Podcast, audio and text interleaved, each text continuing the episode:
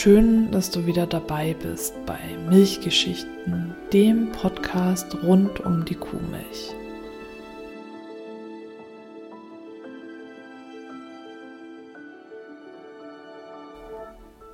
Ich bin Stefanie und ich möchte dir in dieser Folge berichten, wie die Anfänge der Milchwirtschaft ausgesehen haben. In der letzten Folge haben wir über die Milchkuh im Mittelalter gesprochen und in dieser Folge soll es nun um die Anfänge der Milchwirtschaft gehen, die ab 1870 wirklich ihren Durchbruch erlangt hat denn das Jahrzehnt 1870 bis 1880 war voller Neuerungen. Und ich möchte jetzt auch noch mal mit einem Zitat starten, damit es einfacher ist zu verstehen, wie es jetzt dazu kam. Das Zitat stammt wieder aus Unsere tägliche Kost. Da die billigen australischen Woll- und amerikanischen Getreideimporte nach 1860 immer mehr auf den deutschen Markt zu drücken begannen und entsprechende Preisstürze verursachten, suchte die deutsche Landwirtschaft nach Wegen, um diesen Erlösausfall auszugleichen. Neben der Vermehrung der Schweinezucht bot sich vor allem die Intensivierung der Milchwirtschaft an. Und diese Intensivierung der Milchwirtschaft wurde dann begleitet durch viele technische Neuerungen, wie ich in der vorangegangenen Folge schon erläutert habe, waren die Voraussetzungen bis ins 19. Jahrhundert hinein für eine Milchwirtschaft, wie wir sie heute kennen, noch nicht gegeben. Die kamen erst nach und nach und eine Voraussetzung davon war, dass es ausreichend Milchkühe gab, die Milch geben konnten und dann die technischen Neuerungen. 1800 1977 wurde die erste Zentrifuge in Kiel installiert und diese Zentrifuge entrahmte Milch in kürzester Zeit und sparte deswegen sehr viel Arbeitskraft. Diese Zentrifuge war quasi so eine Art Startschuss hinein in die moderne Milchwirtschaft. Und in dieser Zeit 1871 hat auch Benno Martini, das ist quasi so der Superstar der Milchwirtschaftsszene. Vergleichbar auch, äh, wenn du Thank You for Smoking gesehen hast mit Nick Naylor, dem, wie er sich selbst nennt, Pin-Up Boy der Tabakbranche. Genauso ist dieser Benno Martini auch zu sehen als äh, Milchpapst, wird er manchmal bezeichnet. Dieser Mann hat zum einen äh, die erste Milchzeitung herausgebracht, war dann Gründer des Milchwirtschaftlichen Vereins und hat auch den Kaiser dazu gebracht, dass er Mitglied dieses Vereins wurde, damit die Milch noch einen höheren Stellenwert im Kaiserreich bekam. Er war also sehr umtriebig, hatte viele Freunde und viele wichtige Freunde, muss man dazu sagen. Alles natürlich ein großer Männerclub. Frauen hatten damals nicht wirklich viel zu sagen. Und diese Männer um Benno Martini herum mit Benno Martini als treibende Kraft haben dann die Milchwirtschaft wirklich zu dem gemacht, was sie heute ist. Hm, wir können uns das so vorstellen, dass damals zwar diese Bemühungen da waren, dass Milch zu einem Grundnahrungsmittel werden sollte, aber einfach die Gegebenheiten noch nicht vorhanden waren und es in der Bevölkerung auch noch nicht angenommen wurde als Grundnahrungsmittel. Dazu habe ich wieder ein Zitat aus Unsere tägliche Kost. Der ausdrücklich als mustergültig gemischt bezeichnete Heeresproviant 1870-71 in Frankreich stehenden deutscher Truppen enthielt zwar pro Tag einen halben Liter Wein oder Bier, aber keinen Tropfen Milch.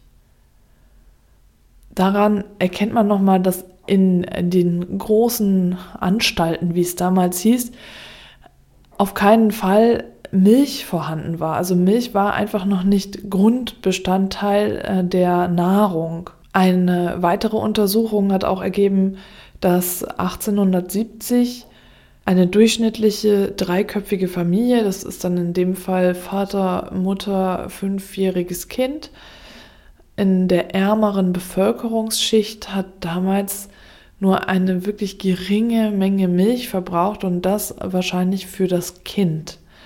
Denn in den ärmeren Bevölkerungsschichten und in den Arbeiterschichten wurde damals Kaffee getrunken und Bier und Wasser. Und Milch spielte einfach gar keine Rolle.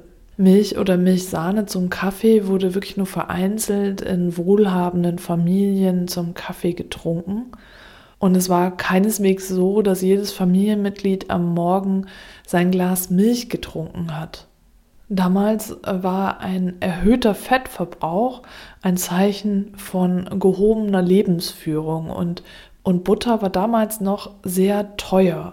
Ich habe hier ein Beispiel von einem Berliner Maurer, der einen durchschnittlichen Stundenlohn von 45 Pfennig bekommen hat. Und 1885 musste er fünf Stunden arbeiten für ein Kilo feinste Butter und drei Stunden für ein Kilo billigste Butter.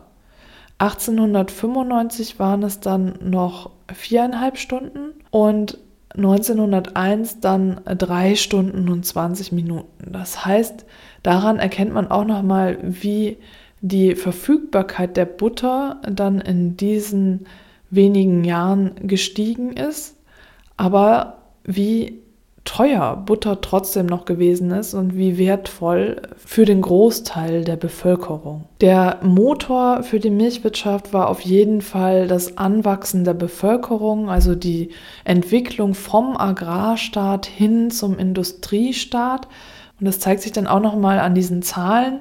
1816 lebten im Deutschen Reich 25 Millionen Menschen 1870 lebten schon 40 Millionen Menschen im Deutschen Reich und 65 Millionen dann 1910. Also ein starkes Wachstum bis zum Ersten Weltkrieg hin und dann auch noch mal eine starke Verstädterung, denn 1840 waren 70 Prozent auf dem Land äh, tätig und lebten auch dort und 1907 waren es nur noch 25 Prozent. Heute ist es äh, ja noch viel weniger. So siehst du dann auch, wie sich das entwickelt hat. Also einfach diese verschiedenen Faktoren, die die Milchwirtschaft beeinflusst haben. Einfach der Wandel vom Agrarstaat hin zum Industriestaat, der, ja, die Bevölkerungsdichte, die anwuchs. Es gab viel mehr Menschen und dann eben auch viel mehr Menschen auf geringerem Raum und die dann eben auch auf andere Art versorgt werden mussten. Die Milch konnte nicht einfach auf langen Wegen transportiert werden, weil die Transportmittel noch nicht da waren. Sie verdarb zu schnell, sie konnte noch nicht haltbar gemacht werden. Und die Grundlagen dafür, für das äh, schnellere Verarbeiten und das Haltbarmachen, die wurden alle in diesen Jahren ab 1870 gelegt und umgesetzt. Natürlich schon vorher vorbereitet, aber 1870, 1880, das war das Jahrzehnt, das die Milchwirtschaft so nach vorn gebracht hat. Und um nochmal auf das Zitat am Anfang zurückzukommen, dass eben nicht nur die Milchwirtschaft intensiviert wurde, sondern auch die Schweinezucht vermehrt wurde, das lag unter anderem auch daran, äh, dass die Schweine die Molke, also alles, was an Molkereirückständen übrig blieb, äh, am besten verwertet haben. Das heißt, die Milchwirtschaft und die Schweinezucht gingen quasi Hand in Hand.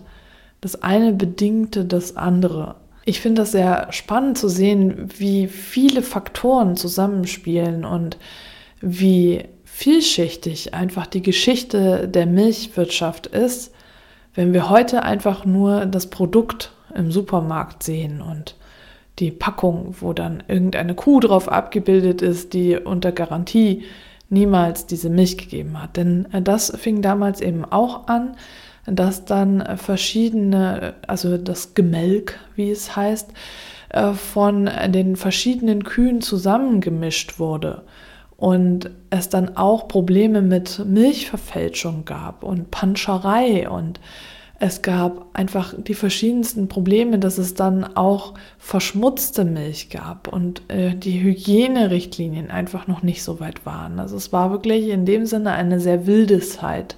Etwas, äh, was wir uns heute in dem Maße nicht mehr vorstellen können. Vor dem Ersten Weltkrieg war der Milchhandel noch sehr unstrukturiert. Im Grunde konnte jeder Milchhändler werden, der Beziehungen zu einem Landwirt hatte.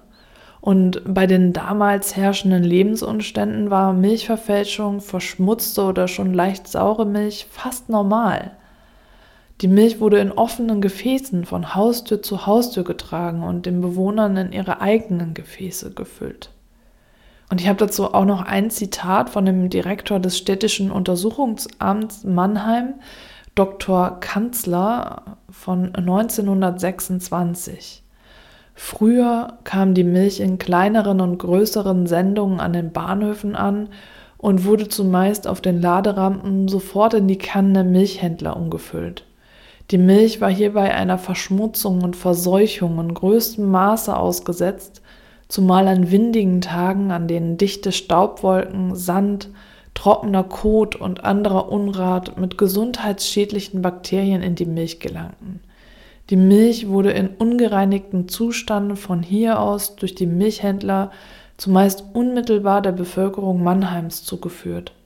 Die Kannen wurden notdürftig gereinigt mit Wasser, das die Milchhändler auf ihren Karren mitbrachten. Im Sommer konnte man in den Kannen, insbesondere an den Kanten und Ecken derselben, zurückgebliebene, verfaulte und unangenehm riechende Milchreste wahrnehmen. Du merkst also, es war damals noch nicht so weit, wie es heute ist. Und es zeigt auch so ein bisschen, warum jetzt die meisten gesagt haben, oh, wir müssen das alles hygienischer machen. Es war einfach extrem unhygienisch. Und es war alles noch nicht so strukturiert. Es wurde viel ausprobiert, es wurde viel versucht. Es gab zwar schon 1850 in der Nähe der Städte Abmelkwirtschaften als Vorstufe der Molkereien. Das heißt, äh, Kühe wurden wieder zum Stadtrand gebracht, damit äh, der Transportweg nicht so weit war. Aber das waren eben erste Versuche. Daran zeigt sich aber, dass Kühe nicht mehr Bestandteil der Städte waren, sondern dass sie wirklich auf dem Land gehalten wurden. Wer noch in der Stadt gehalten wurde, waren Ziegen. Ziegen waren quasi noch bis in die Mitte des 20. Jahrhunderts hinein die Kuh des armen Mannes. Da war, die waren einfacher zu halten, die hatten nicht so hohe Ansprüche und haben trotzdem Milch gegeben und man konnte Käse draus machen und die Milch trinken. Und es war auch einfacher, die über den Winter zu bringen. Trotzdem war es eben nur ein kleiner Bestandteil der Milch, die für die Bevölkerung verwendet wurde. Es gab also viele Dinge, die sich in dieser Zeit entwickelt haben und viele Neuerungen, die dann der Milchwirtschaft geholfen haben, bis zu ihrem heutigen Stand zu kommen. In den nächsten Folgen werde ich dir dann noch weitere Details berichten über die Zeit bis zum Ersten Weltkrieg hin und dann natürlich auch darüber hinaus. Und ich freue mich, wenn du dann wieder dabei bist.